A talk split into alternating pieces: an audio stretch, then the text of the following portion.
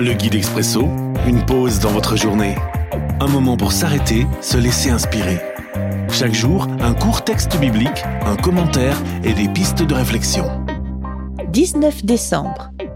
Aujourd'hui, dans 2 Pierre chapitre 2, les versets 10 et 11. Version parole de vie. Ces faux maîtres ont trop confiance en eux. Ils sont orgueilleux et ils n'ont pas peur d'insulter les esprits glorieux du ciel. Même les anges ne jugent pas ces esprits et ils ne les insultent pas devant le Seigneur. Pourtant, les anges sont plus forts et plus puissants que ces faux maîtres. Faux maîtres. Une réflexion de Bertrand Gounon. Dans les mains d'un faible serviteur, l'excès de confiance peut prêter à sourire. Dans les mains d'un puissant maître, il peut faire frémir.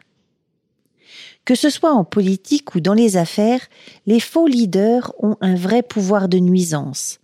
Parfois accusés d'insulter leurs électeurs ou leurs employés, certains semblent ne reculer devant pas grand-chose. Et dans l'Église de Jésus-Christ Que faisons-nous pour nous prémunir d'éventuels faux maîtres? Avons-nous le discernement et le courage nécessaires pour les empêcher de nuire? Mise en pratique. Tu veux être un maître? C'est bien. Demande au Maître Jésus de t'aider à l'être selon son exemple.